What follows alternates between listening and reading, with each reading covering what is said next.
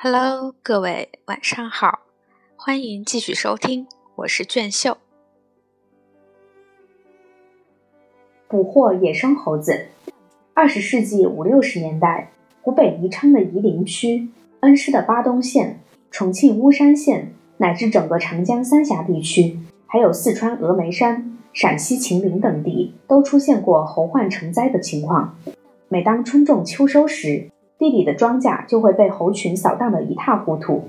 当地农民得知河南新野县能耍猴戏、逮猴子，于是把新野人请过去捉猴子。《后汉书·西南夷传》中，李贤在注释里引用了南中志里的一个记载，可以说是最早记录的抓捕猴子的方法。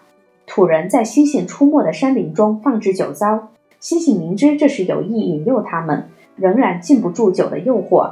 直至大醉而束手就擒，土人将其关入牢中，待取用时，则对猩猩说：“你们可以自相推肥者出之。”猩猩则相对而泣，可惜悔之晚矣。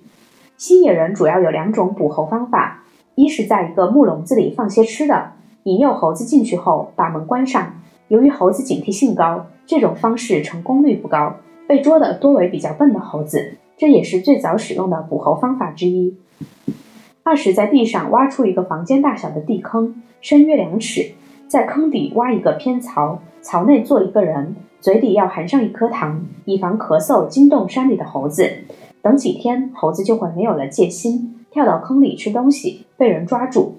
后来，施安乡捕猴人发明了一种叫“靠山坡一面翻”的捕捉方式：先把捕猴的网布置成 U 型，两边网的长度在五十米到一百米，中间加上横网。然后把网隐藏起来，引猴子下山需要不少耐心，在山上一路放置食物，好吃的猴子就会慢慢接近圈套，少则几日，多则几周后，就能把猴子赶入圈套。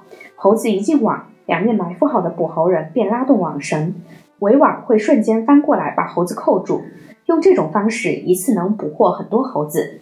在沙堰镇，大约有一千人从事捉猴子的行业，即使在改革开放初期。捉猴子也是他们的主业。